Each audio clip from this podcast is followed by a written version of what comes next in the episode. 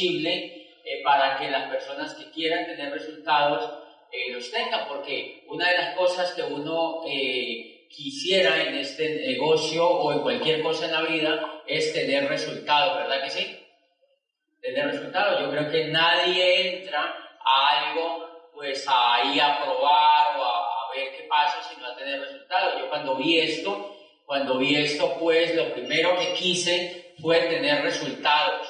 Y quise tener resultados porque yo trabajaba eh, como empleado de, de, una institución y entonces eh, mi motivo o mis ganas de tener resultados era pues salirme de esa institución. O sea, no tanto de esa institución, sino dejar de ser empleado. Yo quería dejar de ser empleado. Y entonces mi motivo era fuerte, en ese momento mi motivo era fuerte, yo quería dejar de ser empleado y entonces dije voy a hacer lo que haya que hacer para tener resultados. Yo quiero que esta noche un poquitico las personas que están comenzando el negocio, las personas nuevas, eh, pues que, que, le pongan un poquito de atención eh, y los que no estén haciendo lo que yo les digo, pues que lo hagan si ustedes realmente quieren tener un resultado.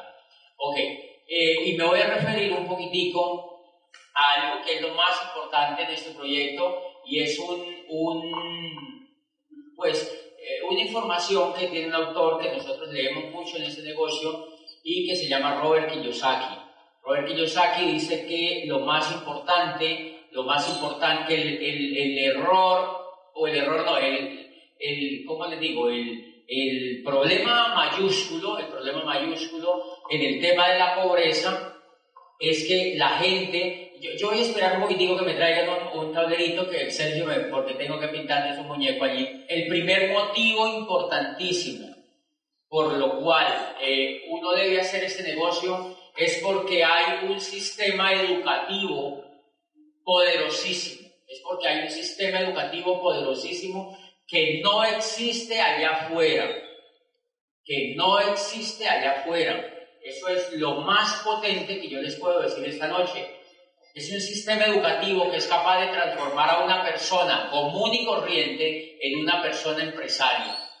Es un sistema educativo que no existe allá afuera y yo se lo digo porque en el tiempo que yo duré trabajando en la educación tradicional, que fueron cerca a 10 años, como directivo del tema de la educación tradicional, yo veía que toda la educación tradicional estaba abogando porque enseñaran a la gente a ser emprendedora. Toda la educación que yo examiné estaba anhelando que ojalá ellos pudieran enseñarle a la gente a ser emprendedora, que ojalá ellos pudieran enseñarle a la gente a ser libre, que ojalá ellos pudieran enseñarle a la gente a tener un resultado diferente en la vida. Pero se quedaba en intento, se quedaba en intento, porque la dinámica como estaba montado el sistema no permitía que eso fuera realidad, no permitía que eso fuera realidad. Entonces cuando yo vi este negocio, lo primero que observé es que había un sistema educativo tan poderoso yo, los primeros acercamientos que yo tuve a este negocio fue oyendo el sistema educativo. Cuando yo escuché el sistema educativo, yo dije, esto a mí me parece totalmente diferente a lo que yo he visto, a las carreras que he hecho y al, estudio académico que yo tengo. Eso me parece diferente y me parece que era cumplir el anhelo de lo que esa educación tradicional pedía. Y entonces por eso yo decidí pegarme a ese sistema educativo. Y miren, les digo, ese sistema educativo es tan poderoso que fue capaz de coger un académico como yo, que estaba lleno de estatus, estaba lleno de miedos, que estaba lleno de seguridades falsas, fue capaz de coger ese académico e irlo sacando poquito a poquito del sistema educativo y hacerlo libre en tres años y pico. Dígame si eso no es un sistema educativo poderoso frente, señores, a más o menos 22 años o 25 años de educación tradicional que yo tenía. Después de 25 años de educación tradicional que yo tenía, adivine quién era yo. un pobre más en Colombia. Después de 25 años de educación tradicional, de haber hecho el jardín, el antejardín, la escuela, la universidad, los posgrados que me había hecho, después de haberme leído en la academia, después de haber trabajado en varias cosas, el resultado que había hasta allí era pobreza financiera. Yo quiero preguntarle a los que están sentados aquí, si con los, la trayectoria que ustedes han hecho en el mundo tradicional del tipo educativo, si tienen excelentes resultados financieros. Yo quiero que me respondan sin decirlo nada.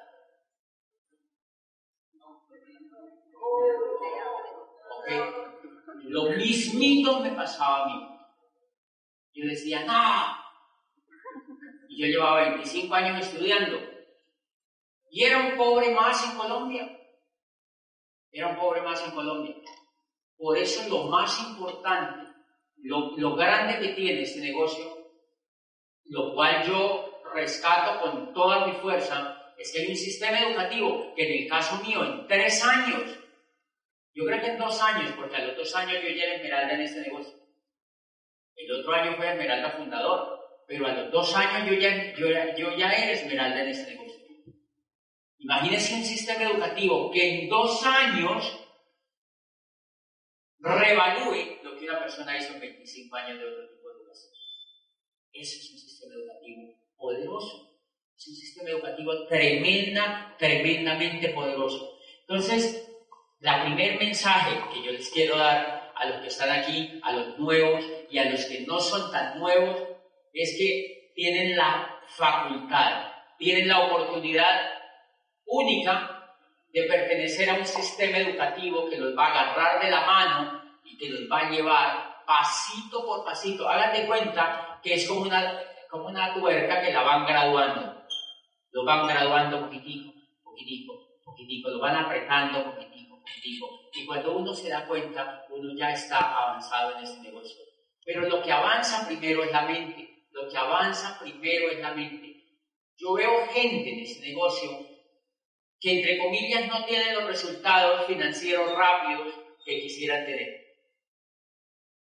Y lo que ocurre es que lo que hace el sistema educativo es rodarnos poco a poco hasta ir obteniendo los resultados primero en la mente lo que nos ayuda a tener los resultados es primero en la mente, porque está demostrado, demostrado. Tengo unos amigos que acabaron de llegar de Perú, porque estaban en un viaje por Machu Picchu.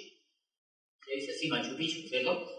Estaban por Machu Picchu, pues viendo toda esta, esta belleza histórica que tienen allá, y, y me contaban que lo que más les impactó es que Perú es un país muy pobre.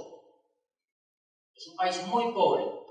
Y entonces eh, yo les decía, y entonces yo les decía, ¿por qué creen que es pobre? Me no, porque tú la gente, la gente con la que hablábamos en la calle, los taxis, el transporte público, la gente se gana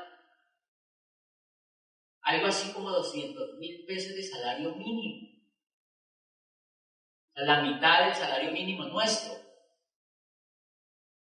Eso demuestra la pobreza de un país. O sea, es un país de esclavos un país de esclavos. Y entonces yo le decía a esta persona, y entonces me decía que, que la gente le echa la culpa al gobierno, que la gente le echa la culpa a, los malos gobiernos que han tenido.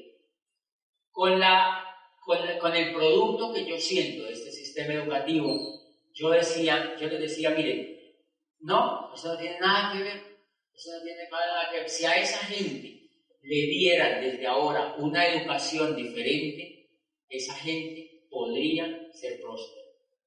Esa gente podría ser próspera porque está decididamente demostrado que la pobreza de la gente está en la mente. La pobreza de la gente está aquí arriba, no está en las cosas materiales, ni está en los gobiernos que tiene, ni está en lo que, en lo, en lo que le pueda ocurrir a nivel externo.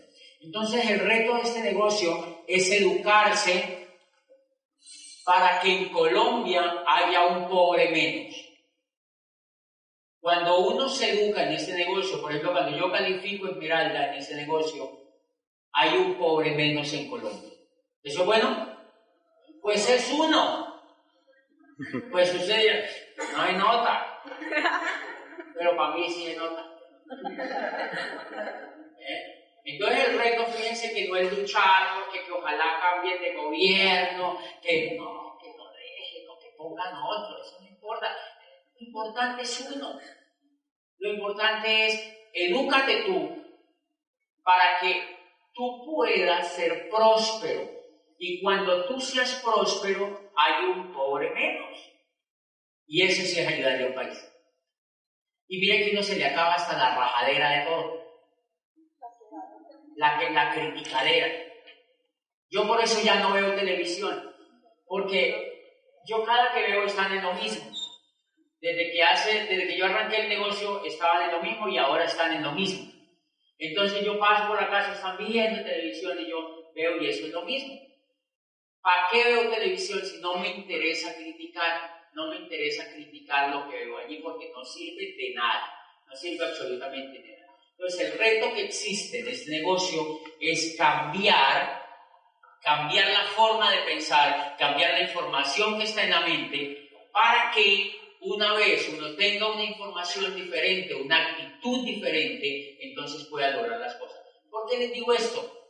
Porque existe el vehículo digamos, el negocio como tal ya es el vehículo. Pero miren, interesante, todos tenemos acceso al mismo vehículo, ¿sí ven?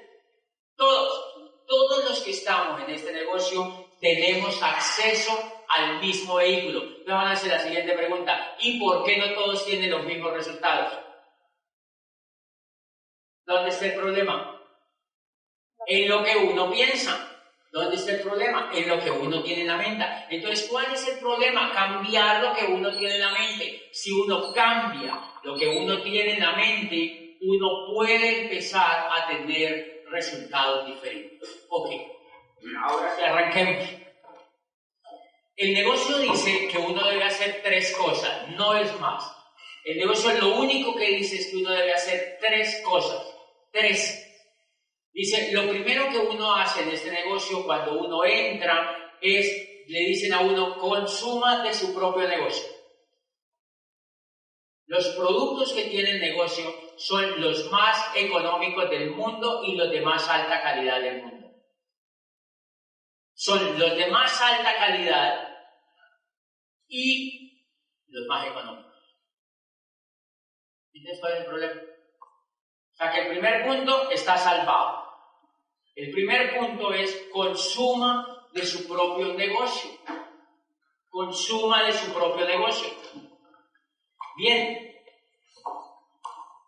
Gracias. ¿Qué consume uno de su propio negocio? Todo lo que uno consume a diario, casi todo lo que uno consume a diario está en, ese, está en el negocio.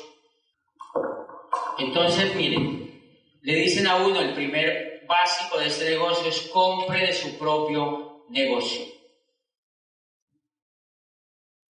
Y eso no tiene discusión. La mayoría de los productos que compramos a menudo allá afuera están aquí. La segunda cosa que le dicen a uno es, tenga un grupo de clientes. Tenga un grupo de clientes.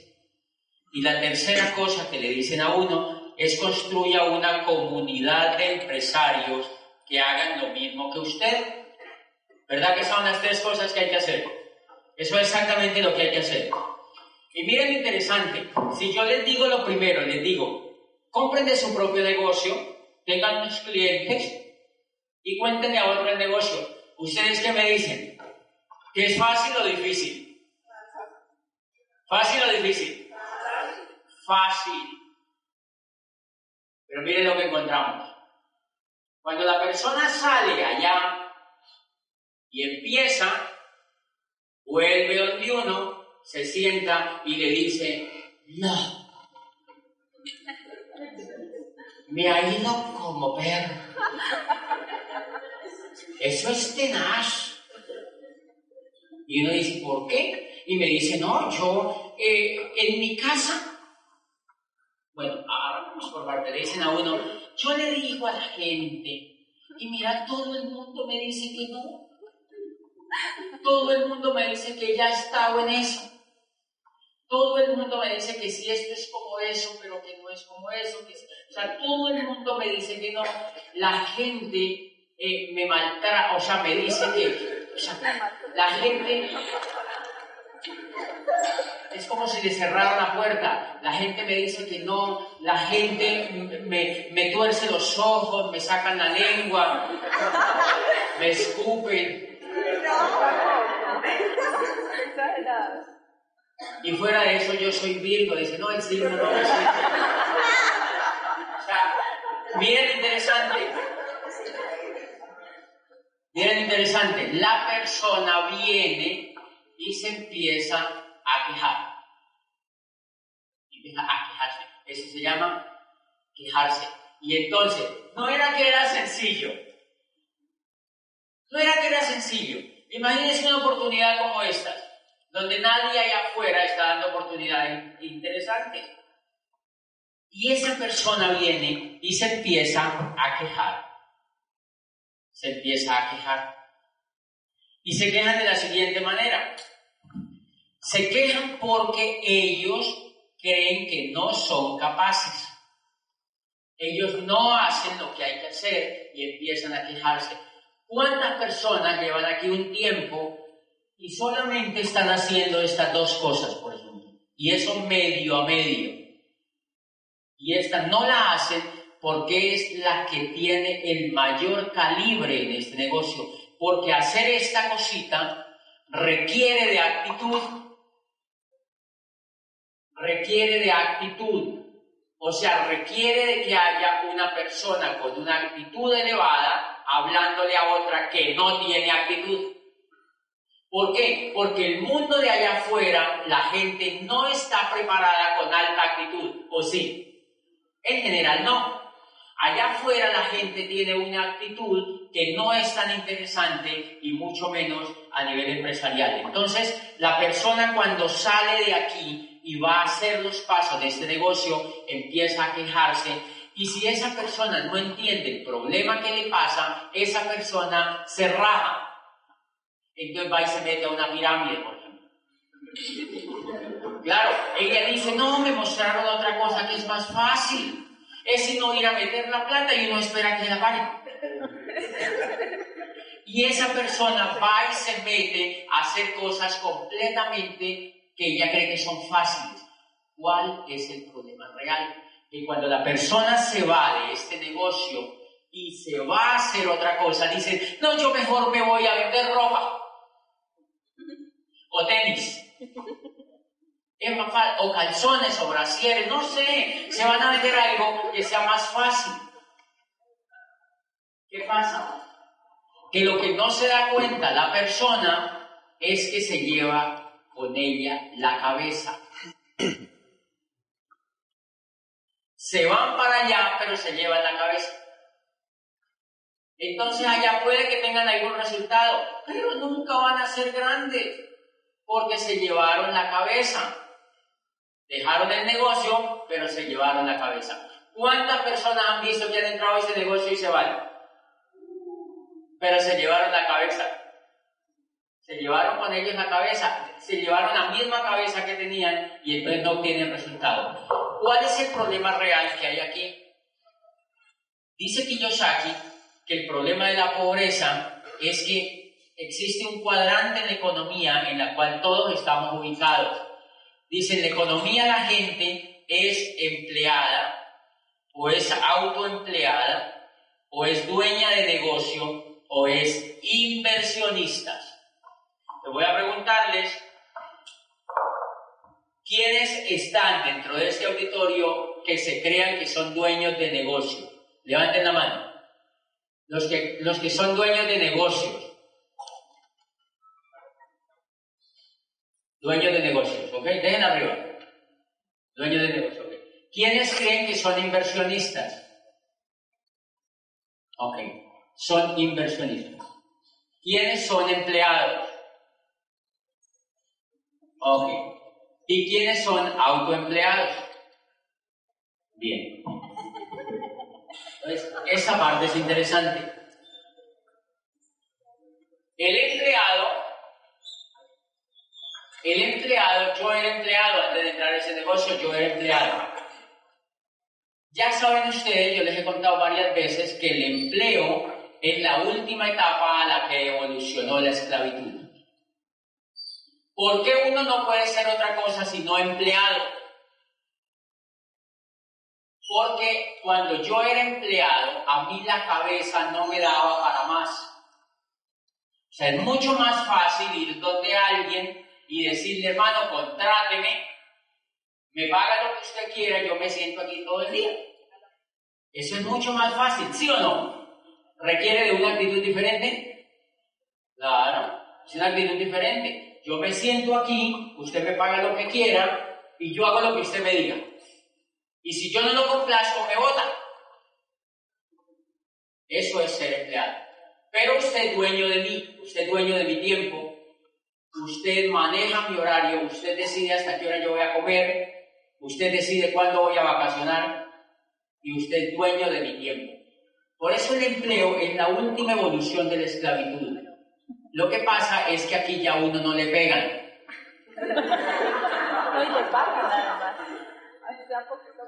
Pero ¿saben por qué es que a uno no le pegan?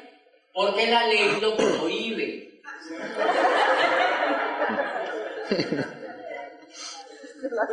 Claro, porque la ley lo prohíbe, porque el Código Penal tiene penas para el que agrede físicamente a otro. Pero si no existiera, si no existieran las leyes penales, a las personas les pegarían, a las personas les pegarían. Entonces el castigo para una persona de estas no es físico, sino psicológico. María, si no rinde lo que yo te he dicho, hay 50 ya esperando por tu puesto. Y María dice, sí, señor, y vuelvo y otra vez. ¿Por qué? Es violencia psicológica. O sea, ¿pero quién se lo buscó? María. A María le encanta que la torturen. La gente que le encanta ser empleada es porque el coco no le daba más. Perdónenme que sea un poquito directo, pero miren, una persona que gane un mínimo, ¿por qué creen que se gana el mínimo? Porque su mente no le da para más. Siempre cuando, cuando yo no entendía esto hasta que me metí este sistema educativo. Y resulta que lo que uno tiene en la mente, eso es lo que le abre las posibilidades. Y una de esas posibilidades en la vida es la financiera. Por ejemplo, cuando uno está aquí como empleado, a uno todo se le hace caro. Todo. Todo se le hace caro. Ay, esa camisa, 300 mil. No, como a haber gente que compra eso.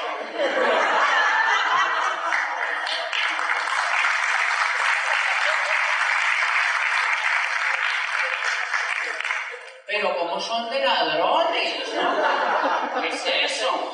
Cuando uno es empleado y ve un carro bueno, uno dice, no, pero a ver, gente que le mete a esos 50, 100 millones, es increíble. Todo a uno le suena caro. Y la actitud del empleado es que cuando él va a comprar algo, adivinen qué hace. Todo pide rebaja. Todo pide rebaja. Va a la galería y pide rebaja. No bajen la cebolla, mire, bajen, bajen, No importa que sea mayugado, no importa, la persona empleada tiene una forma de pensar muy churreta. ¿Por qué? Yo lo digo porque exactamente a mí me pasaba igual a ti. Y resulta que aprendí una cosa, que en el mundo no hay nada caro. Lo que pasa es que uno no tiene tanto. No existe nada caro. Lo que pasa es que uno no tiene plata. Ustedes saben que hay trajes de 10 millones de pesos. Sí, camisa de 5 mil dólares. Ustedes han visto en los programas donde estas mujeres de, de, la farándula americana van y se meten en un brasiel 8 eh, mil dólares. ¿Qué será lo que tiene ese brasiel, no? Vale 8 mil dólares y se lo pone. Y eso es como nada. Porque en la mente de esa gente no hay pobreza. O sea que uno es el que no tiene plata. pero esa gente tiene dinero y para ellos eso no es costoso. Entonces el empleado, el empleado está metido en su cascarón y la actitud de él es todo como mendicante, porque él, uno mendiga el puesto, uno todo el tiempo está. La primera característica que uno le pasa es que uno termina siendo miedoso. Porque el empleado lo que hace cuando sale de trabajar es que se va a ver televisión. Y uno en el Renault 4 coloca eh, los programas La Luciérnaga, y coloca uno todos los venenos estos de los, de los de las noticias, violaron a cuatro, mataron a ocho, asesinaron a ocho, mataron a 16, el papá violó a la hija, toda la porquería de afuera, se conoce la. La bolsa cayó, 20 mil nuevos empleos volaron en Colombia, 20 millones en el mundo, y entonces uno llega al puesto, a la, a la empresa, y uno dice, no, uno sí es privilegiado tener puesto. Y al empleado le dan ganas de darle un piquito al jefe. Por usted yo tengo estabilidad. Miren cómo se le vuelve la actitud de churreta. Claro, el empleado empieza a rebajarse y cada vez se rebaja más y cada vez se degrada más como persona. Entonces, para mantener el empleo es necesario no educar a la gente. Porque si educan a la gente con buena actitud, esa persona le parece terrible ser empleado. Por eso en la era industrial no educaron a la gente para que fuera emprendedora. Porque se, necesitaba un gran rebaño de gente que se esclavizara. ¿Es un negocio? ¿Es un negocio? las carreras, a ninguno lo educaron para que tuviera buena actitud. ¿Por qué? Porque eso, eso, eso no da empleo, no da empleados. Ustedes han visto que la mayoría de las universidades en el mundo educan son empleados. El 99% de toda la gente que sale de la universidad sale a ser empleada. Sale a ser empleada. O sea que la actitud del empleado es bastante, bastante complicada. Y yo tenía una actitud pésima cuando era empleado miedoso, completamente miedoso. Cuando Gustavo me, presentó a mí este negocio, me dijo, ¿cuánto te querés ganar? Y yo dije, yo con un millón que me gane está bien. Claro, porque le tenía miedo al empleo y entonces yo decía, yo, yo con un millón que me gane, yo ya me puedo salir de esta cosa. Al menos con eso me estabilizo, decía yo. Cosa que tenía la mente chiquita. Tenía la mente chiquita. Y el primer libro que me hicieron leer se llamaba La magia de pensar en grande. ¿Qué libro, señores? Espectáculo de libro que yo he leído mínimo seis veces desde que entré este negocio. ¿Quién ha leído La magia de pensar en grande aquí? Muy poquitos todavía. Se llama La magia de pensar en grande, un libro espectacular para aprender a pensar en grande. ¿Quién es el autoempleado? El autoempleado es un empleado pero de él mismo. El autoempleado es un abogado, es un psicólogo, es un ingeniero civil, es un ingeniero de algún tipo, o es, un, eh, o es una persona que tiene una, carnicería, una peluquería, una churrasquería, o sea, algo terminado en IA. El autoempleado es una persona que se paga a sí mismo, que se paga a sí mismo. Él es su propio jefe, o sea, él se esclaviza a sí mismo. ¿Por qué se esclaviza a sí mismo? Porque el autoempleado normalmente tiene un puesto, un negocio pequeño, tiene dos o tres empleados, y adivine quién le paga primero. A los dos o tres empleados. Y dice, este mes no voy a quedar nada más. Vamos a ver si el otro, bueno, otra vez. Y otra vez, no, otra vez no quedó nada para mí. Volvamos otra vez.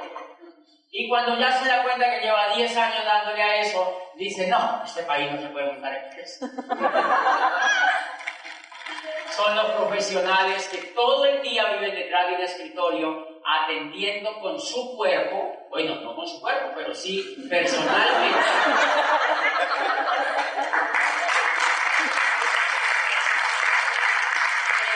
personalmente a los clientes. Por ejemplo, un abogado un abogado atiende cuerpo a cuerpo a los clientes. Él no se puede ir de vacaciones, porque el día que se vaya de vacaciones pierde plata. El cirujano plástico, yo acabo de hablar con un amigo que es cirujano plástico, y yo le digo, ¿ustedes tienen mucha plata? ¿Por qué no me van de vacaciones? Y dice, ¿y quién nos opera a ese señor? O sea, si es que tienen 40 señoras atrás esperando que nos operen, que las operen. Bueno, señoras y señoritas. Entonces, si ellos se van de vacaciones, pierden mucha plata. O sea que ellos mismos se esclavizan. ¿Sí ven? Ellos tienen platica, pero ellos mismos se esclavizan y entran en una rueda. Nunca se pueden ir a trabajar si se van a plata. Se van a plata. O sea, depende de ellos mismos. El autoempleado. El dueño de negocio, dice Kiyosaki, es aquel que tiene una empresa con mínimo 500 empleados. Dice, todo lo que no sea una empresa de mínimo 500 empleados es un chuzo. ¿Por qué dice Porque una empresa de 500 empleados te permite irte del negocio. Una empresa de mínimo 500 empleados ya tiene un sistema que funciona tan bien que usted se puede ir a vivir a París y maneja eso por internet. Y tiene gerentes. Me da un informe y si no da resultados se va y pongo otro. Pero yo no vivo en el país. No pasa nada. Ese es un dueño de negocio. Y cuando ya se dueño de negocio se pasa a ser inversionista. Cuando ya se es dueño de negocio, entonces se pasa a ser un inversionista. Entonces ahora sí preguntémonos en qué cuadrante estamos. Ese libro se llama El cuadrante del flujo del dinero.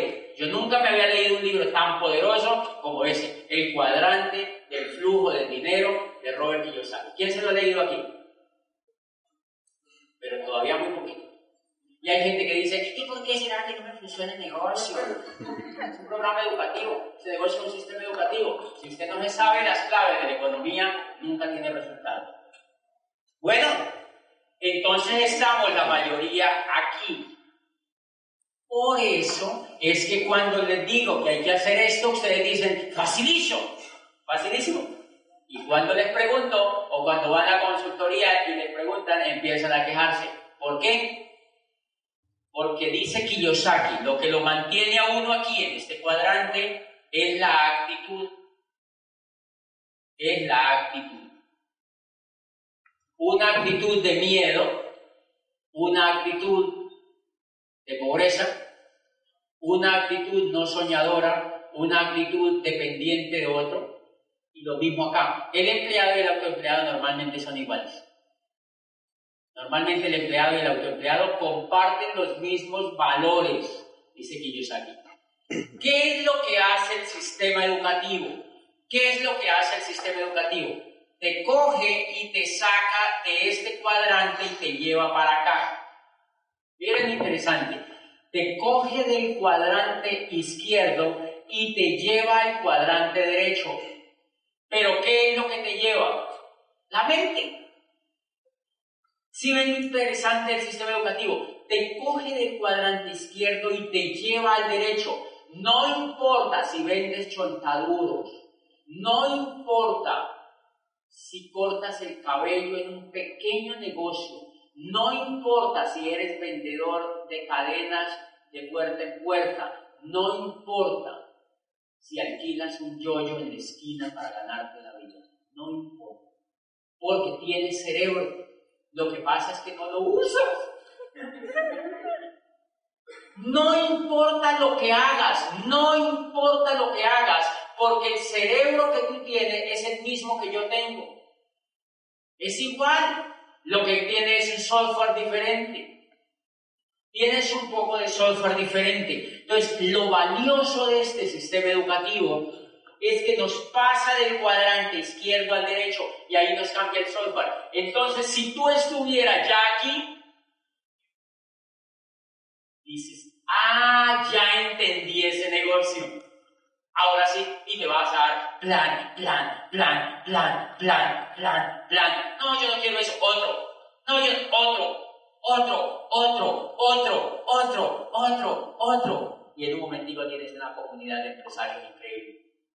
Pero resulta que cuando estás aquí y vas y le cuentas a tu tío Carlos, y tu tío Carlos te dice, pero Juan, ¿tú en eso?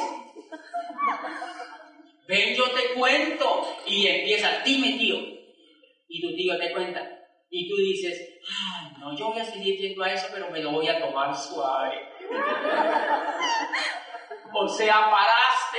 Mire, yo he visto gente en este negocio que son empleados, que se han pegado al sistema educativo y pararon. Y adivinen qué siguen siendo. Empleados. Porque el coco lo siguen teniendo en el cuadrante izquierdo. El coco lo siguen teniendo en el cuadrante izquierdo. Yo de esas personas no espero que se califiquen. Porque si no se pegan al sistema educativo, la cabeza le sigue en el cuadrante izquierdo. ¿Para qué les digo esto sin azúcar? Para que no crean que este es un negocio mágico. Para que no crean que descubrieron la riqueza en 15 días y para que después no le digan a la persona que le invitó, como me dicen a mí. Yo llevo un año, pero yo le doy, le doy, y le doy, y le doy, y yo no tengo resultados. Yo digo, pero qué es que le da? digo, pero ¿a qué es que le da si es que, en este negocio le da? Porque yo le he dado no como, con el balde, no, no, no, yo le he dado normal pero yo tengo resultados. Ah, ok. Entonces ahora sí, preguntémonos una cosa interesante. ¿Cuánto tú te demoras de pasarte de cuadrante izquierdo al derecho? Eso depende. Eso depende. Lo lindo del negocio es un secreto espectacular que allá afuera tú te metes a una carrera y te gradúan después de cinco años o más y, adivinen qué cuadrante sigues. En el izquierdo.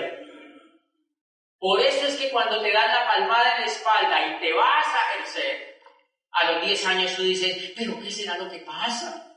Debe haber algo. La cabeza está en el cuadrante izquierdo y nadie te la va a sacar de allí, porque no te estás educando. Las carreras no sacan a la gente del cuadrante izquierdo. Por eso los médicos son autoempleados, los abogados son autoempleados, todos los profesionales que ustedes ven son autoempleados. ¿Cuántos años han estudiado? ¿20 años?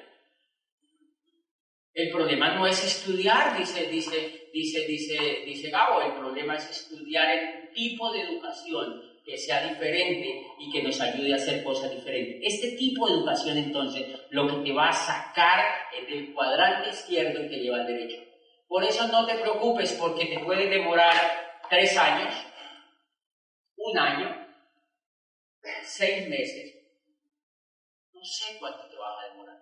Lo único que te digo es que si no te metes a un sistema educativo tan poderoso como el que tiene este negocio y te vas de aquí, allá afuera tu cabeza sigue siendo en el cuadrante izquierdo.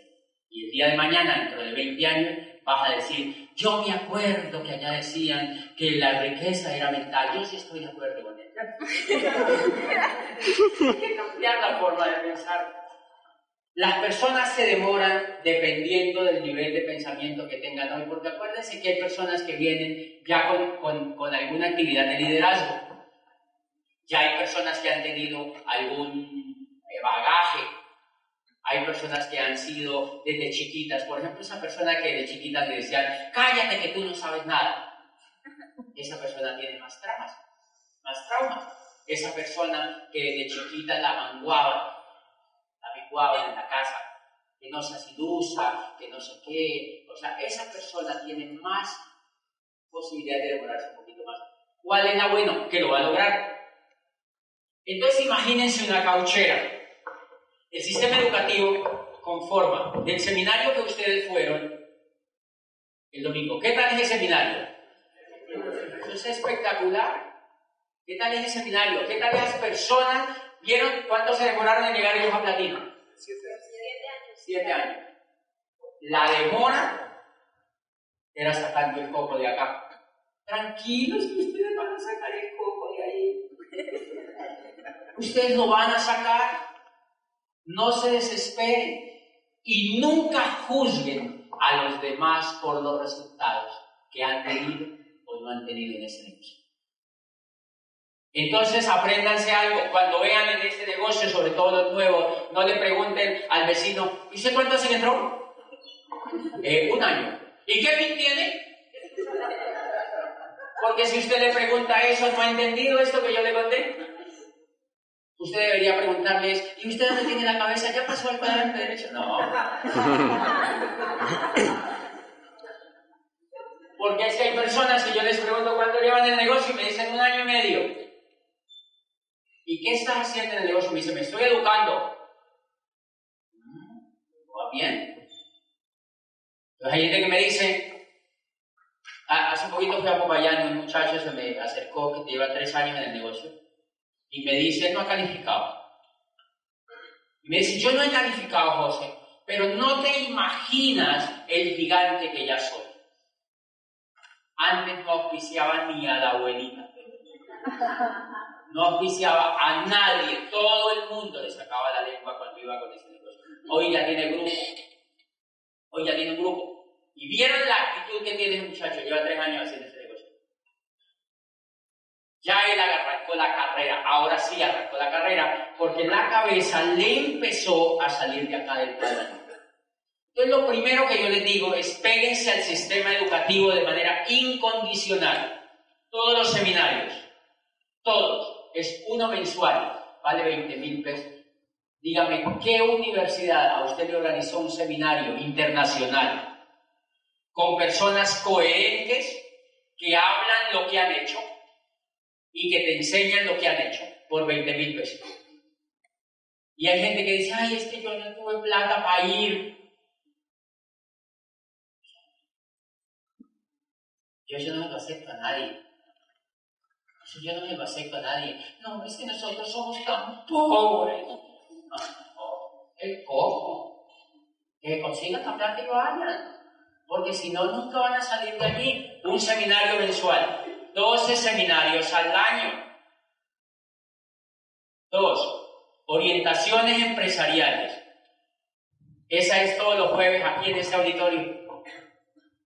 Todos los jueves aquí en este auditorio viene un empresario exitoso a presentarle a sus amigos el negocio mientras tú lo puedes hacer. Imagínate, ese es el sistema. Viene un empresario exitoso aquí a este auditorio a presentarle a tus amigos el negocio mientras tú lo puedes hacer.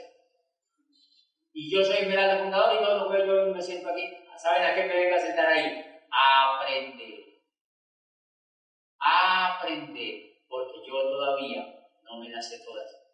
Entonces, si yo vengo y me siento aquí a aprender, ¿tú no crees que tú también debes venir? Tienes que venir, tienes que venir, tienes que venir a sentarte aquí. Y si no, pregúntate cuántas cosas estás haciendo allá afuera y no te dan los resultados que tú quieres. Si tú quieres un resultado diferente, tienes que venir aquí los jueves a aprender. Y la tercera es la convención. La convención es cada cuatro meses. Esa convención es espectacular. Esa convención es la reunión de todos los empresarios a nivel nacional y ahí es donde reconocen los pines, los empresarios exitosos del país. Un sistema. Y la parte cuatro se llama Programa de Educación Continua, que es un PEC que trae un paquete, que trae un libro y unos 5 o 6 CDs de empresarios que ya han hecho esto y te enseñan a ti a hacerlo, para que en lugar de que coloques la lucierna o las bolsas que se están quebrando o toda la podredumbre que hay afuera, que coloques algo que te va a ayudar para el futuro.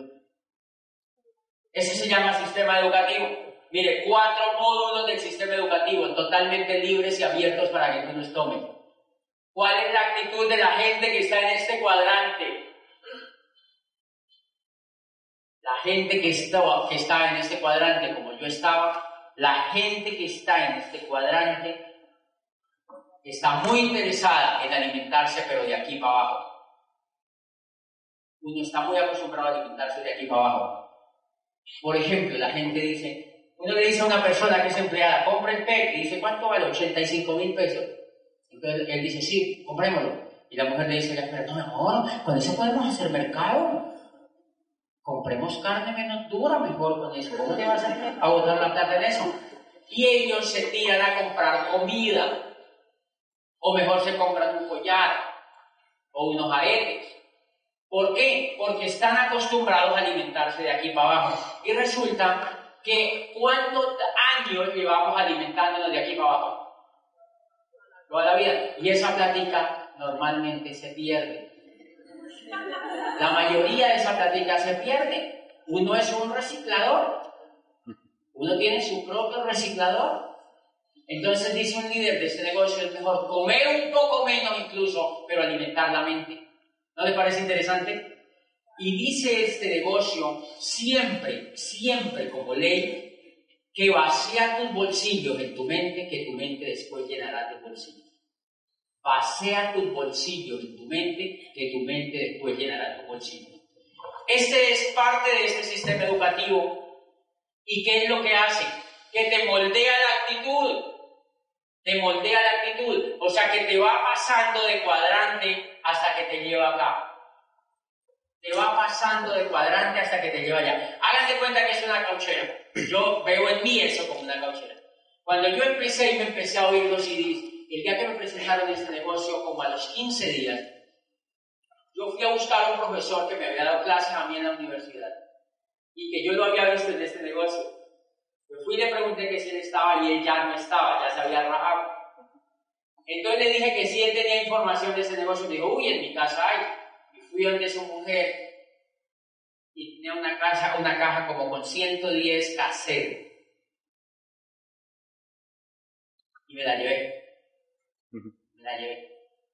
Porque yo había escuchado a Drucker que decía que la sociedad del futuro no se dividía entre gente que tenía y gente que no tenía, sino entre gente que sabía y gente que no sabía. Y me la llevé a mi casa.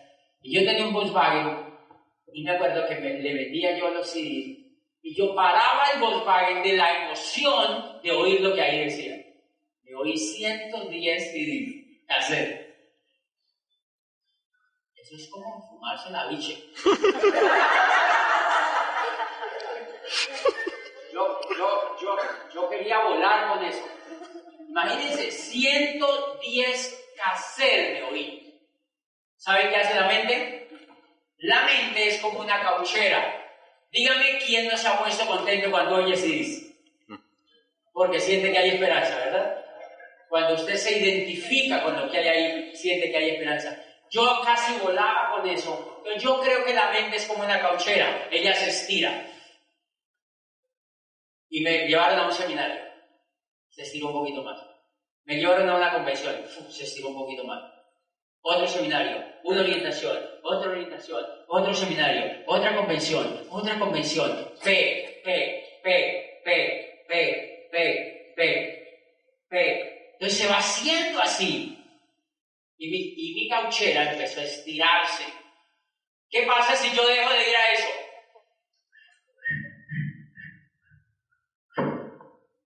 Se churreteó otra vez también.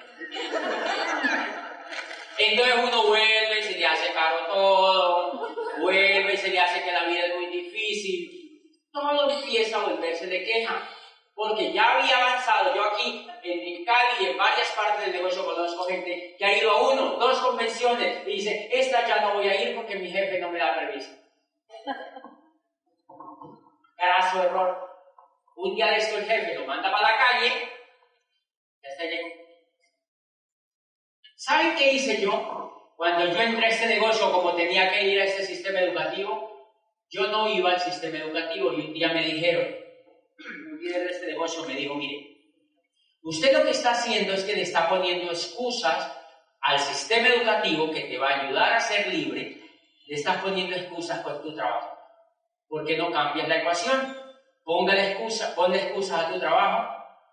Por eso, porque ese trabajo va a ser temporal. Y entonces empecé a pensar así, y yo me acuerdo que un día yo tenía una orientación empresarial, allá era los miércoles, y yo le dije, había el miércoles consejo superior.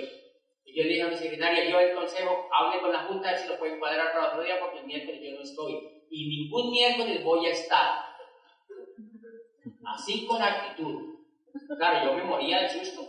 Yo le dije, ningún miércoles voy a estar de ahora en adelante. No, esto, yo era el presidente de la Asociación de Universidades. Entonces yo me inventé que yo ese día tenía una junta con los rectores. Claro, era mi libertad. Y era mi libertad. Esa gente no me iba a tener allá toda la vida. Eso lo tenía clarísimo.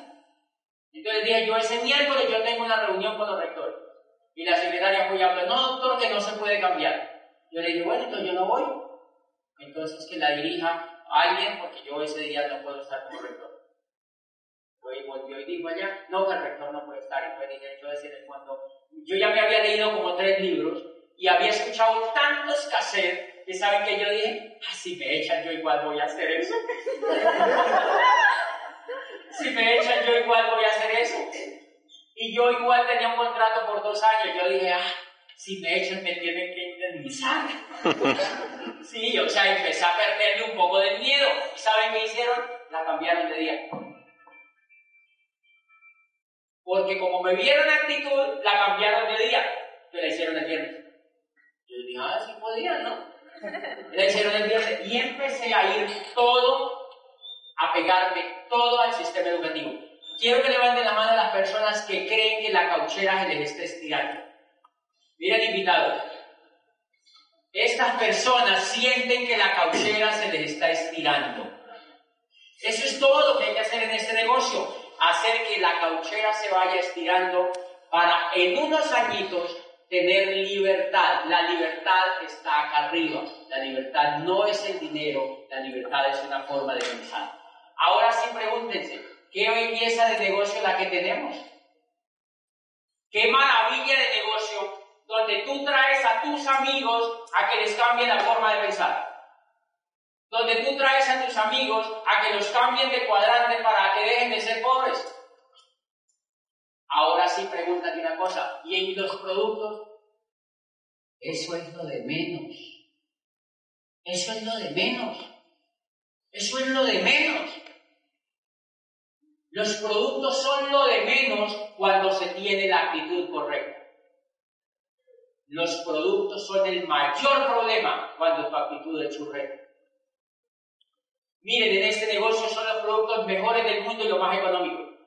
Y el que tiene mala actitud sigue en la pobreza porque no es capaz de moverlo por su actitud. Entonces, ¿de qué sirven los productos? No sirven de nada. Por eso yo me dedico en un taller de inicio a decirle a la gente es, edúcate, no nos importan los puntos que generes. No nos importan. Nos importa que tu mente se eduque para que pueda entender que tienes una gran oportunidad para tu vida. Entonces, cuando yo invito a alguien a este negocio, yo no le hablo de productos. Yo no le hablo de productos. Yo le hablo de que vamos a entrar a un sistema educativo para ello ayudarnos a cambiar de cuadrante. ¿No le parece que es más bacán auspiciar así? Entonces la gente después llega acá y dicen, ay, pero hay que mover productos. Yo le dije, pues no. No. Pero ese es secundario. Ese es secundario. Yo les cuento una anécdota que a mí me pasó en Bogotá. Yo oficié uno de mis líderes hoy en Bogotá. Y ese señor pues tenía una gran, un gran pedigrí académico. Había escrito libros, tenía maestría en recursos biológicos intercontinentales, era biólogo marino de yo no sé dónde, había estudiado las orejas de las algas por todos lados. El tipo, no, no, no. buen amigo. El tipo era recircunspecto, daba conferencias y tal, tal. Y cuando yo lo invité a este negocio me dijo, a mí me suena lo que tú me dices que uno se puede hacer libre. Eso es todo el negocio. Y entonces yo me fui para Panamá. Cuando yo volví de Panamá me dijo, hablé con un amigo y me dijo que en ese negocio había que vender. Yo le dije, ¿qué amigo? Me dijo, un amigo, Julián. Me encontré con Julián y me dijo que en ese negocio había que ir de casa en casa vendiendo. Y yo le dije, Julián, ¿está loco? Julián está loco, en ese negocio no hay que vender. es mentira. Y me dijo, ¿en serio? Si es cierto eso que tú me dices, yo hago ese negocio. Entonces le dije, ok, eso es cierto. A los ocho días había un seminario y el orador en Bogotá era Víctor Vera. Y yo lo mandé a ese seminario, al centro de convenciones en Bogotá. Yo estaba aquí en Cali cuando sonó mi celular y me dice, como se dicen los amigos, Marica, eso es espectacular. Eso es, él así me dijo a mí, esa no es mi palabra, él así me lo dijo. Me dice, eso es espectacular, qué seminario tan potente, me dice. Eso es increíble, qué tal el líder que trajeron aquí a Bogotá. No te imaginas lo que habló, dijo que bla, bla, bla, Y yo el teléfono caliente, el seminario por el teléfono. Y, y, yo le digo, bueno, ¿y qué aprendiste? Y me dice, pero él dice que hay que mover volumen, que hay que mover productos. Y yo le digo, mmm, ¿eso dijo el tipo? me dice, sí, que, hay que mover volumen si uno quiere tener resultados. Y entonces yo le dije, ah, ¿y tú qué piensas? Y me dice, pues que hay que mover volumen.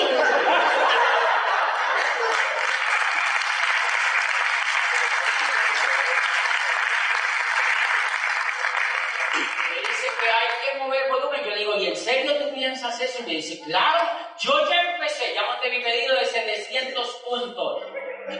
Esta noche hicimos nuestro primer pedido de 700 puntos y dije yo entre mí, y no era que se le hacía caro el omega, idiota. ¿Te das cuenta? El negocio no es de productos. El negocio no es de productos. El negocio es de un sistema educativo que es capaz de agarrar a alguien que anda buscando algo y le dice, aquí está tu futuro, José Bobadilla. Y tú que estás sentado aquí, si te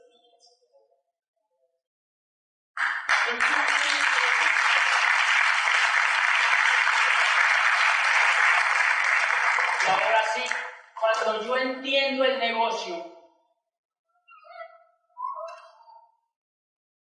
rector de universidad, abogado, con estudios, y con estatus. Eh, yo les he contado que en Popayán uno o es rector de una universidad o es obispo, porque es una ciudad chiquita, allá no hay empleos como acá, es una ciudad chiquita y entonces la gente o es rectora, la gente que ha estudiado, eso a mí me decían, privilegiado usted, él salió de la universidad y habla de rector, me decían mis amigos. ¿Saben qué hice yo cuando entendí esto? cuando yo fui al sistema, cuando yo vi los cassettes, cuando yo vi los seminarios, cuando yo vi los videos, cuando yo vi la inspiración de ese negocio. Cajita de productos. Y donde mis amigos a mostrarse. Hice un pedido. Vamos a empezar a mover este negocio. Y yo era capaz de hacer un taller en la casa de un abogado su esposa, y yo me sentaba en el piso, sacaba mis productos y se los mostraba. Y terminaban haciendo un pedido. Y eso me dio la libertad de dos años. Pero ¿cuál era el negocio? ¿Los productos o la información? La información, señor. Si yo a la señora, cuando llega al negocio, la pongo a mover volumen y ella no ha entendido el poder del sistema educativo, ella en dos meses se muere en este negocio. Porque ella se siente como si hubiera entrado a Yambal o a una cosa de, bueno, o a una, digamos, como si hubiera entrado a una vaina de venta por catálogo. Entonces imagínate un abogado, un ingeniero, un tipo que tenga una trayectoria diciendo, yo se muere. Por eso nunca pongas a tus empresarios a mover volumen si tú no les has promovido primero el sistema educativo. Por favor, los matas. Por eso jamás yo le he dicho a un socio, ¿qué hubo pedido? ¿Qué pasa con tu pedido? Aquí hay un muchacho que es un médico, mire que está graduando de médico, y yo hace poquito lo conozco, y es un tremendo líder. Y yo nunca lo voy a llamar a él a decirle que hubo que usted no ha hecho un pedido, porque eso no me importa. A mí lo que me importa es que él entienda que si él en este negocio se hace esmeralda o diamante, puede cambiar el rumbo de toda su generación de aquí para arriba. Cuando él entienda que eso es lo que hay que hacer, ¿él hace pedido o no hace pedido? Claro, entonces el problema no son los pedidos, el problema no son los productos. Por eso cuando yo te encuentro en la calle, yo te digo, ¿por qué no has vuelto a la orientación? ¿Por qué no has vuelto a comprar el P? ¿Por qué no te he vuelto a ver en los seminarios? Yo nunca te digo, porque no te, yo no te he visto puntos. En cambio, el que no entiende el sistema educativo vive apretando a los socios. ¿Qué hubo el pedido? ¿Qué hubo el pedido? Hazte el pedido, hazte el pedido. No, eso no es el negocio. El negocio es ayudar a que otros se eduquen, porque el que se educa mueve volumen. Ese señor circunspecto de Bogotá, ¿sabe cuánto mueve personal? Mueve 1.200 puntos personales en el viejo negocio. ¿Te imaginas en el nuevo? Movía un 9% personal y este mes me dijo, ya cerré mi 9% personal el 15 de octubre. Eso no me importa. Él entiende el negocio. Ah, ok. Entonces, cuando ya tú estás metido en este sistema educativo, ahora sí se te va a hacer sencillo esto. Porque para hacer esto necesitas actitud. Por ejemplo, consume de su propio negocio. Consumir del propio negocio uno lo ve fácil, pero el primer obstáculo para consumir del propio negocio es la familia. La familia, porque la familia está acostumbrada a usar patojito, la familia está acostumbrada a bañarse con Rexona que no te abandona, la familia está acostumbrada a comprar todo lo que le venden en el supermercado de la televisión. Entonces yo tengo un socio que cuando me vio calificar Esmeralda en ese negocio, me dijo, José, se me acercó y me dijo, José, yo quiero reunirme en privado contigo porque yo te vi a llegar a mi casa los ocho días de tú haber entrado a ese negocio, han pasado solo dos años y ya tú eres Esmeralda, yo quiero tener tu resultado. Yo fui a tu casa, fui a su casa y le conté qué era lo que había que hacer. Cuando entré a uno de los baños de la casa, vi un jabón verde y que yo conozca en este negocio no he dejado de verte hasta ahora. Entonces él me dijo al final, de eso que tú me contaste, ¿cuánto crees que yo me demoro en llegar a Esmeralda? Mínimo a lo que tú has hecho. Y yo le dije, te vas a demorar. Yo cambié la cara de una vez. Yo le dije, te vas a demorar. Y me dice, ¿cómo así? Pero si yo estoy en, el, en la convención, le digo, te vas a demorar. Después hablamos de eso. Yo me fui, él quedó como raro y después me llamó y me dijo, me pareció raro lo que tú me dices que yo me voy a demorar. Y yo digo, sí, te vas a demorar. Y me dice, yo estoy pegado en el pega, a la convención, a la SOE, yo voy a todo, me leo libros extras, no sé qué. Yo digo, te vas a demorar. Y entonces me dice, ¿y por qué? Le digo, baste al baño. Baste se dice, no, andate al baño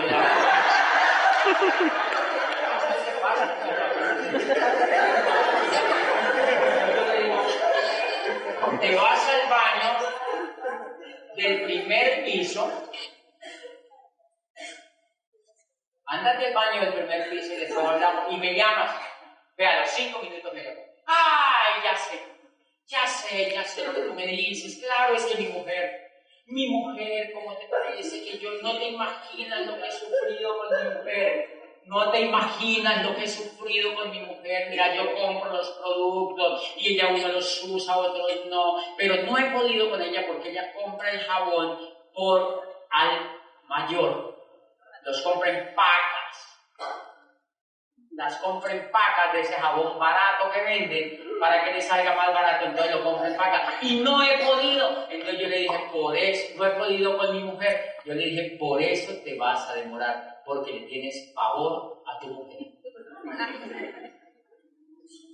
Si ni siquiera ha podido convencer a su mujer de que use los productos de su mismo negocio, ¿cómo pretende ser libre en dos años tiene la mente churreta, la actitud la tiene churreta ante su Entonces yo lo primero que hice es usar mis productos sin negociación con nadie. Que la muchacha los vota, pues le enseño. Eso es la actitud. La mayoría de la gente dice, yo no uso, yo los uso, pero es que la muchacha me los vota. La muchacha, cuando la muchacha los vota o los usa como ella viene acostumbrada, no es que los vote, sino que ella los usa como ella viene acostumbrada. Entonces, ¿qué hace la mayoría de la gente? La trata de bruta. Le dice a la muchacha que es bruta, que ella no sabe, que es tapada. Entonces, ¿qué ocurre? Si usted vuelve a hacer un pedido, ¿qué hace la muchacha en el segundo mes? A que chupe. A que ahora sí digan que soy bruta.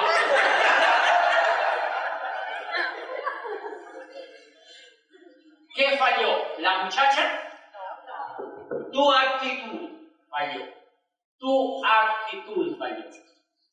La mía no podía con nada. La señora de la casa no podía con nada. Entonces, ¿qué hice yo? Yo le dije, ¿qué es lo que te está fallando? Entonces me decía, mire, es que yo siento que no sé qué.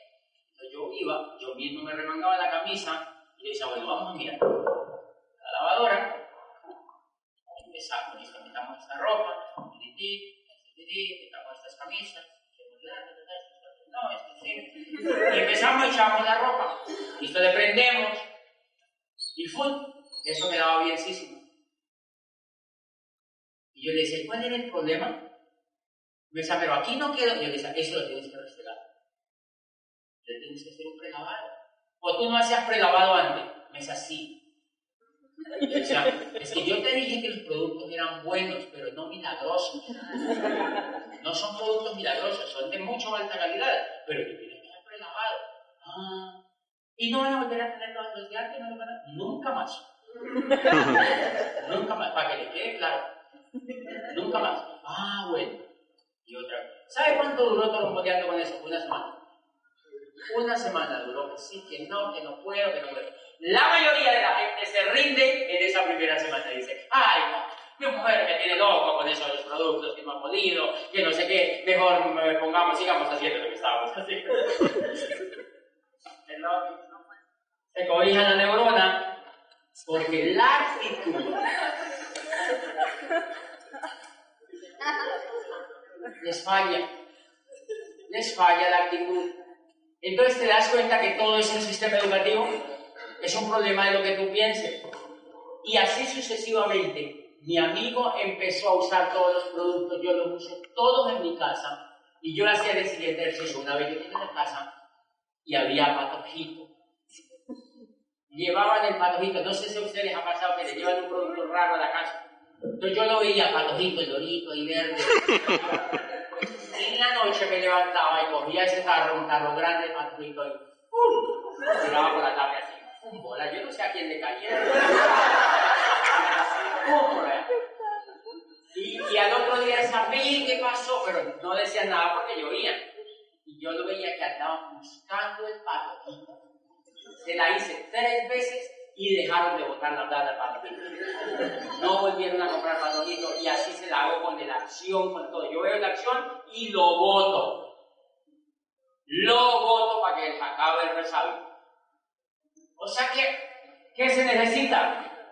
Actitud, se necesita actitud para consumir y no que era tan fácil. No que decías que era tan fácil. Entonces se necesita actitud para consumir. Bien, ahora sí dice, tenga un grupo de clientes. Una vez yo consumo mis productos, si yo consumo mis productos y yo ya estoy pegado al sistema educativo, ahora sí yo puedo tener clientes. ¿Qué es tener clientes? Tener clientes que simplemente es una cosa muy sencilla. Lo básico del negocio es construir la comunidad empresaria. Entonces vamos a hablar primero de esto. ¿Qué es lo que da el apalancamiento? Construir la comunidad de empresarios es buscar a alguien que ande buscando algo y presentarle el negocio que a ti te presenta. Eso es todo. ¿Cómo es tu nombre? Yo voy de Carolina. Cuando yo entro a este negocio, consumo mis productos y hago una lista de personas, una lista grande, bien grande, no lista de 10 ni de 20, no, grandísima Dicen que una persona, por muy tímida que sea, conoce a 200 personas. ¿Qué tal los que no son tan tímidos? Hace una lista de mínimo 100 personas. Y entonces mire lo que yo hice. Inicio, Carolina. Carolina, estoy en un proyecto de comercio electrónico. Es una empresa interesantísima. Quiero hablar contigo para contarte. ¿Pero de qué? No, quiero hablar contigo para contarte. Y me sentaba con Carolina y Carolina me dice, ay, pero es que está chévere, pero yo no tengo tiempo, pero es una perrita, pero es que la lorita, pero es que yo tengo una tía en silla de ruedas, o sea, toda la película. Yo digo, bueno, Carolina, vamos a hacer una cosa. No te preocupes, no hagas por ahora ese negocio. Vamos a hacer que tu casa sea cliente de mi negocio. Ya te conté el negocio. No te preocupes por hacer lo que yo hago. Sé cliente de mi negocio. Y entonces Carolina dice, ok, ¿han visto que a la gente le gusta eso? La gente dice, ay, yo creí que no había alternativa. Pero uno se enfrasca en decirle, Carolina, tú puedes cambiar tu futuro, mírame a mí, lo emocionado que estoy, si conocieras a José ella. Entonces, ¿qué dice Carolina? No, qué pereza. ¡Qué estrés! Entonces, por eso es que dicen, esa gente es inmamable porque quieren meter a la pobre Carolina, que está bien por acá abajo en el cuadrante, la quieren meter a una camisa de 11 varas que ella no está dispuesta a hacer. ¿Te das cuenta? Señores, cambiarse de cuadrante cuesta billete. Cambiarse de cuadrante cuesta tiempo. Cuadrar, cambiarse de cuadrante es para varones perdónenme por la mujer, pues es para gente berraca. Cambiarse de cuadrante no es para mediocres. Cambiarse de cuadrante no es para gente mediocre, señores, porque la libertad no la logran sino las personas que quieren ser excelentes. Los mediocres que dicen, no, yo voy por aquí, aquí estoy bien, no, no, no, a déjenme donde estoy.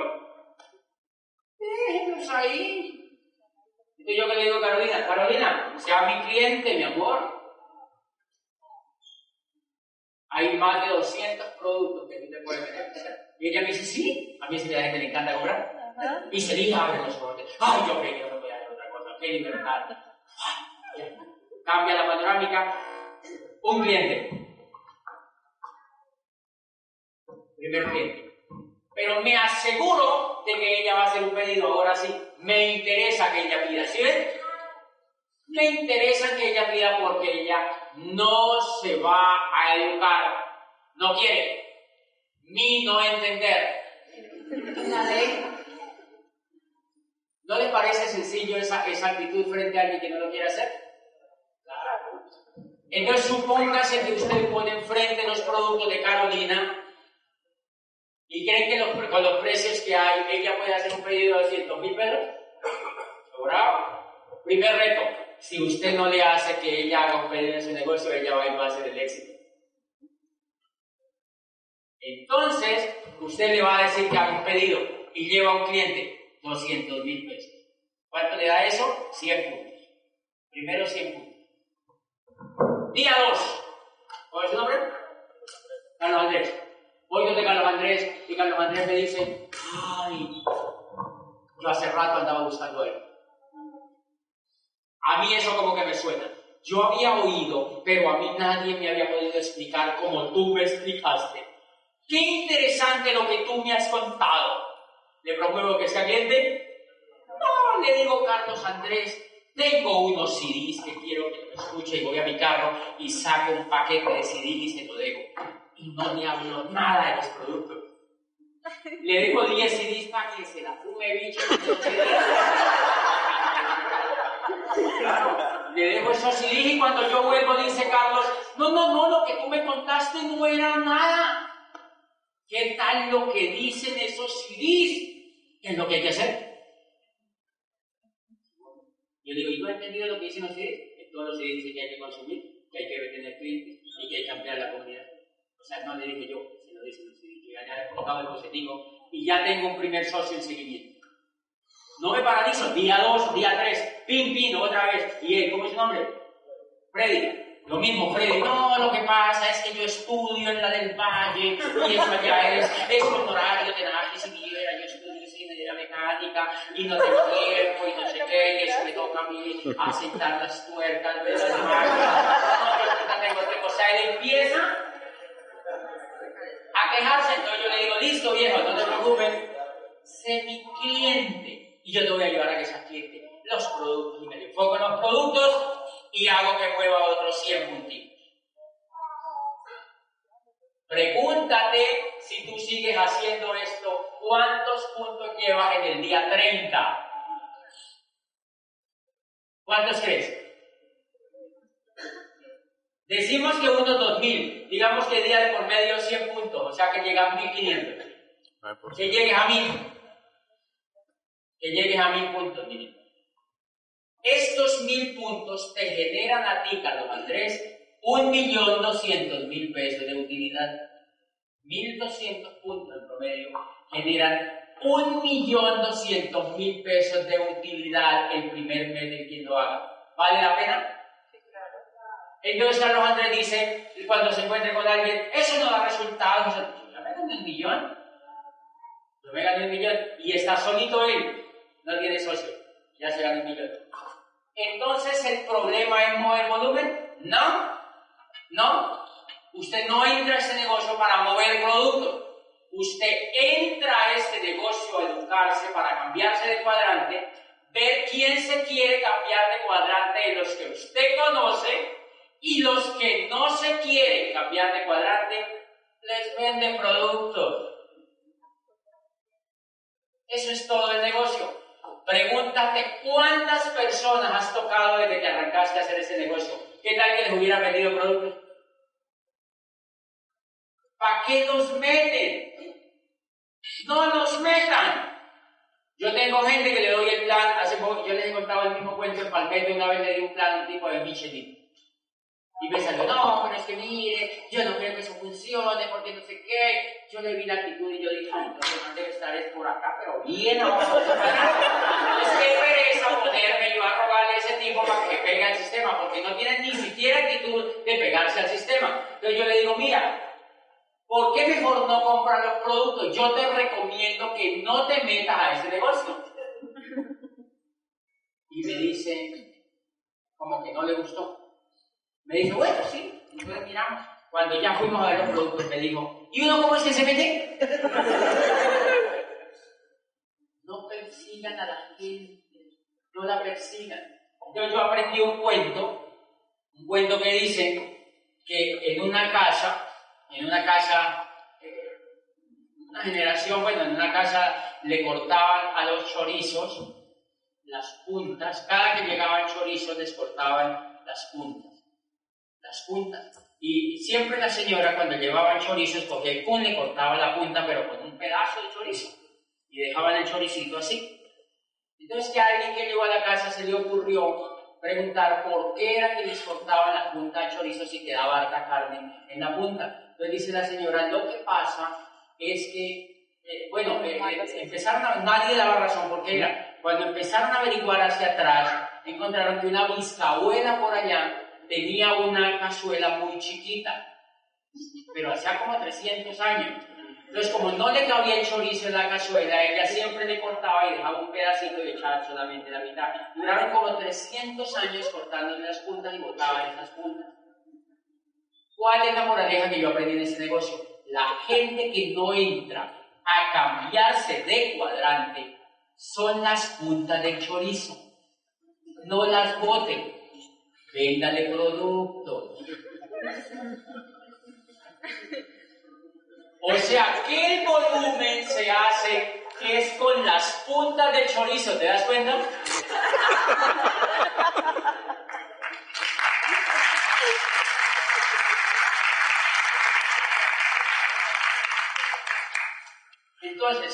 En síntesis, tú entras a este negocio y consumes tus productos pero te enfocas en armar la comunidad. Y les vendes productos a las puntas del chorizo. Por eso las personas que no mueven menos o mínimo mil puntos es porque no están presentando la oportunidad. Porque si tú estás presentando la oportunidad, miren que es muy fácil mover mil puntos. Y entonces esa persona está creciendo la comunidad y está moviendo volumen. Creciendo la comunidad, moviendo volumen. Creciendo la comunidad y ganando plata. ¿Sencillo? Es sencillo. Bien, vamos a, hacerles la última observación frente a crear la comunidad. Crear la comunidad se necesita dar planes diarios, o sea, contarle a una persona, la persona que te invitó te enseña en una hoja para mostrar el negocio, si lo haces diario con esa persona, de hacer esa lista y contarle a una persona diario, acuérdate que se va a convertir en punta de chorizo. O sea que si no entra, mejor. Cuando uno lo ve de aquí, uno dice, ay, ojalá no entre. No mentira. O sea que las dos cosas son excelentes. Pero la gente que no entiende ese enfoque dice, no entró, mira. Todo el mundo me dice que no. Yo digo, entonces todo el mundo te compra. No, tampoco. Ay, no, ahí sí salga de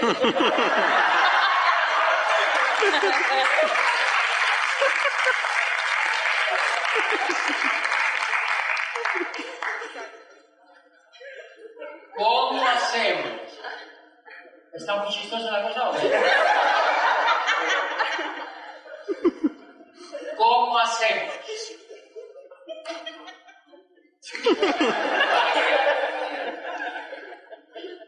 Dos minutos en decirles lo más importante, lo dejé para lo último, de cómo crear la comunidad.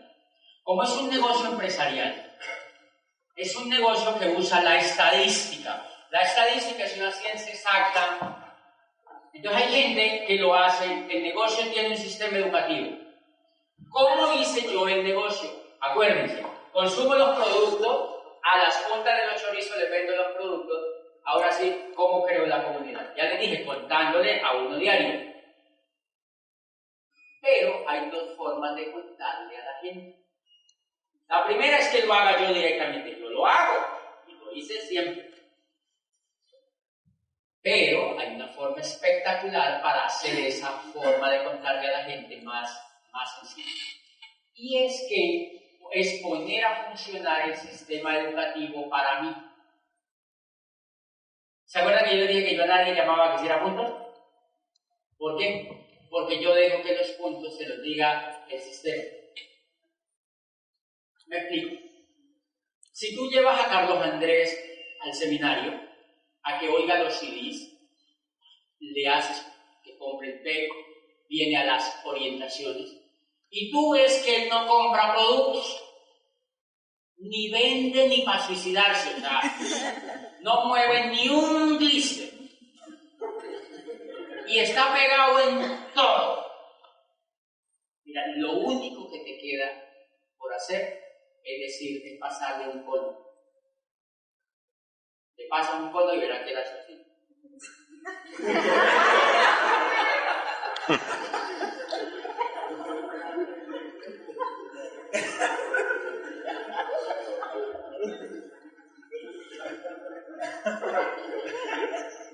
El así. Es lo único que te queda por hacer, te das cuenta, por eso tú no lo haces. Tú no haces el negocio, el negocio lo hace un sistema educativo tan poderoso que, no, que yo no lo puedo superar. O sea que los, esos que sufren diciéndole a la gente que haga punto es porque no usan el sistema educativo. Lo quieren hacer como hacen los negocios allá afuera, cada uno solito. Me explico. Carlos Andrés, venga para acá. ¿Tú eres nuevo o nuevo? Nuevo, venga para acá, Carlos Andrés. Un aplauso para Carlos Andrés.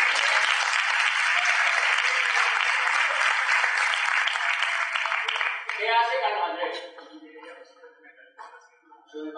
Eh, auxiliar de metal y serie de Pero eso no es lo que.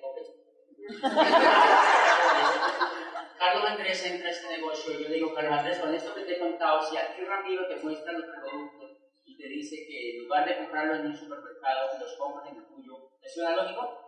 Tú lo haces, ¿verdad? Ok. Si le cuentas el negocio a otro de que no quiere entrar, le mueve producto, suena lógico y ganas plata con eso. Ahora, si ese te suena lógico, te voy a enseñar a hacer la parte más importante de este negocio usando el sistema educativo. ¿Tú viste el seminario pasado? ¿A ti te gustó? Ok. En noviembre hay un seminario, como ese que pasó. Es mejor que el que pasó porque viene un diamante.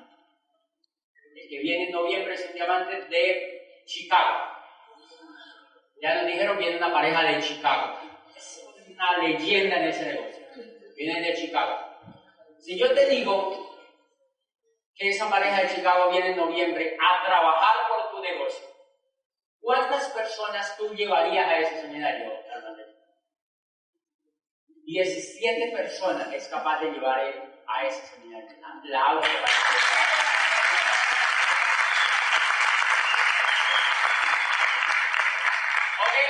yo le digo, perfecto, Carlos Andrés, vamos a hacer una cosa. Tú y yo entonces vamos a negociar esas 17 personas, pero mínimo, mínimo, mínimo, mínimo vamos a ser coherentes con 10. O sea, ¿por qué la gente dice 17? Y acuérdense de esto. Entonces yo digo, listo, 10. Ten el talonario para ese seminario, un talonario de 10 cheques de 20 mil pesos, que es lo que va a demostrar. Qué bonito. Y le entrego. Y le digo, tu prioridad, Carlos Andrés, es promover el seminario. Hay un seminario en noviembre para enseñar a crear negocios a través de Internet, vale 20 mil pesos. Y él me dice, como llevaba 10, yo le digo, mínimo 10. Cuando vendas tus primeras 10, me dices para yo darte otra 10. ¿Ok? Miren, interesante.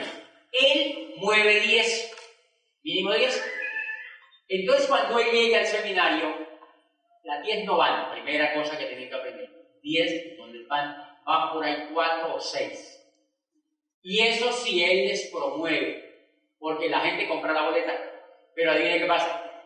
Que la perrita, que la lorita, que la abuelita, y no van. Si él promovió, ¿qué hubo? Nos vemos allá, ya te estoy esperando, aquí ya a empezar, vamos, y el sábado, vamos, le van seis. Entonces ya le van seis a ese seminario. Esa gente oye el orador y queda prendida. Queda prendida. Y entonces de esos seis, unas dos personas dicen, yo voy a hacer eso. O sea, hacen una reunión con Ramiro y a esa reunión ya no van las seis. Adivinen cuántas van. Dos o tres. Pongámosle que van tres.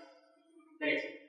Entonces en esa reunión le dicen, le muestran los productos y dicen, nosotros vamos a comprar, es una maravilla, me encanta pedir. Cuéntenle la oportunidad a otro y le dicen, para enseñarles a mostrar la oportunidad a otros, hay un seminario en diciembre. Supongamos que hubiera seminario en diciembre porque es convención. ¿A ustedes les gusta el seminario? Sí. ¿Cuántas podría llevar? Diez. Siete, dicen otra vez. Entonces,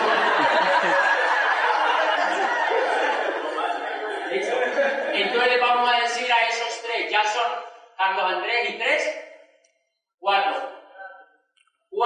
¿Cuántas personas pueden llevar? 17, listo, 17, usted ya nota, pero usted le dice mínimo 10. Tírense a 20, pero mínimo 10. ¿Cuántas van ya con Carlos Andrés al seminario de diciembre? 40. O sea que Carlos Andrés en el seminario ya para ellos aquí ya está rodeado de gente allá. Y de esos 40, para que vean que no soy iluso, de esos 40, 30 le ponen pirinola. 30 se convierten en pedazos de chorizo, en cola de chorizo, ¿te das cuenta? 30 cuando él lo llama dice, no, hablé con mi vecino, me dijo que mejor no, se dejaron asesorar por ellos mismos, etc. Entonces, ¿qué hace? Él les promueve volumen a 30, ¿sí pillan? 30 por 100 puntos, ¿cuánto es? 3.000 puntos. ¿Te diste cuenta? 30 dijeron que no, o lo bananean. Entonces tú le dices, antes de que ingreses te propongo que empieces a consumir y lo vas pensando. Empieza a consumir y lo vas pensando. Entonces, 30, 30 fueron al seminario, él tiene los teléfonos, por 100 puntos, 3.000 puntos. ¿Quién hizo el volumen? El seminario. El seminario, 3.000 puntos que llegue a mil. Malo. Que llegue a mil. ¿Cuántos quedaron? Diez. Citaron a los cuarenta con el líder a una reunión y fueron diez. ¿Y él? Once. ¿Qué le puso? No, que seminario no qué, espectacular, CD, no sé si Le muestran los productos, ¡plum! Hacen pedido. ¿Cuántas personas creen que pueden llevar al próximo seminario? Y dicen, 17, otra vez. Vuelve y juega. El líder tiene la boleta, le dice, no, listo, 17, pero mínimo 10. 10, 10, 10. ¿Cuántos llevan al seminario de enero? 110 personas. 110 personas en seminario y vamos a matar 80. O sea que 80 son cola de chorizo. A 80 él tiene posibilidad de mover de producto. Por 100, ¿cuántos puntos son? 8000. Por 50 puntos. 50 puntos son 100 mil pesos por familia. ¿Cuántos son por 50 puntos? 4000. ¿Cuántos quedaron en el negocio? 30. Y en 31. Esos 30 ya hace mínimo cada uno 200 puntos en el nuevo Plata de Colombia en enero, porque cumplió 10.000 puntos. ¿Se das cuenta? Entró en octubre.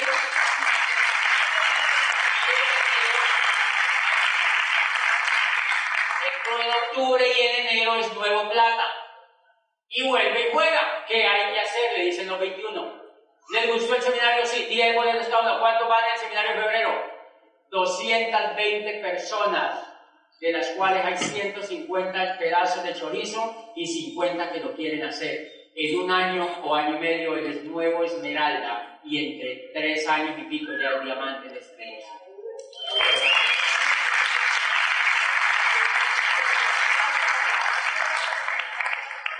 O sea que ¿quién movió el volumen? ¿Él o el seminario?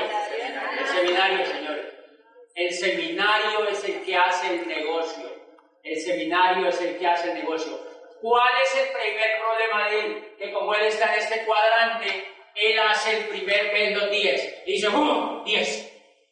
Y adivine qué hace en el segundo mes. Se cobija la neurona. Porque la actitud la tiene en el cuadrante izquierdo. Lo hace una vez bien y el segundo mes él creía que era automático porque él está acostumbrado a que le paguen el sueldo mes a mes, así le aplaude al trabajo. ¿Sí pillan? Por eso es que uno actúa en ese negocio como si fuera empleado, porque el primer mes lo hace bien porque él habla y le dijo la fórmula. Ya el segundo mes no lo hace porque uno cree que le iban a pagar el sueldo porque en la empresa le pagan, así usted no haga nada el segundo mes. Yo les cuento aquí entre nosotros, yo había meses que no hacía nada y me pagaba. Te lo juro, yo nunca supe para qué era un rector. Yo no sé para qué se han inventado esos puestos. Y yo duré ocho años de rector y a mí todos los meses me pagaban. Y era bien calificado y yo no sabía lo que hacía. Realmente yo nunca supe qué era lo que yo hacía. Porque el engranaje ya es tan complejo que uno como que no hace falta, pero uno de ellos cree que no hace falta. Si es una cosa rara, el empleo se vuelve mediocre. Ustedes han visto que uno hace lo mismo y le pagan lo mismo, y uno hace por eso nunca le suben el sueldo, pero le pagan ahí para que sobreviva. Esa es la, la trampa, es que tiende a hacerlo un mes, pero el otro mes ya no tiende a hacerlo. ¿Te das cuenta? Si él entiende ese secreto y se mantiene, y se mantiene haciendo exactamente eso, moviendo gente del seminario, moviendo gente del seminario, esa persona empieza a calificar